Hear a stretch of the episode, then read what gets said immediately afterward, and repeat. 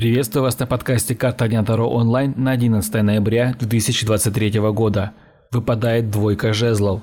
День указывает на то, что вы проявите сегодня свою нерешительность. Момент, когда нужно принимать решение или взяться за какую-то работу, вы делаете ход назад.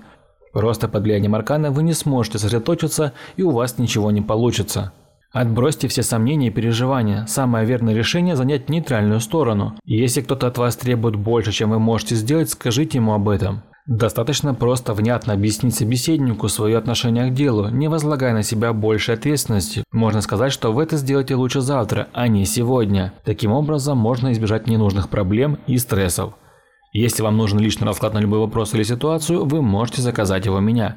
Подписывайтесь на Boosty. Подписка на Boosty дает вам ранний доступ ко всем моим раскладам, а также возможность заказать его лично у меня. До новых встреч!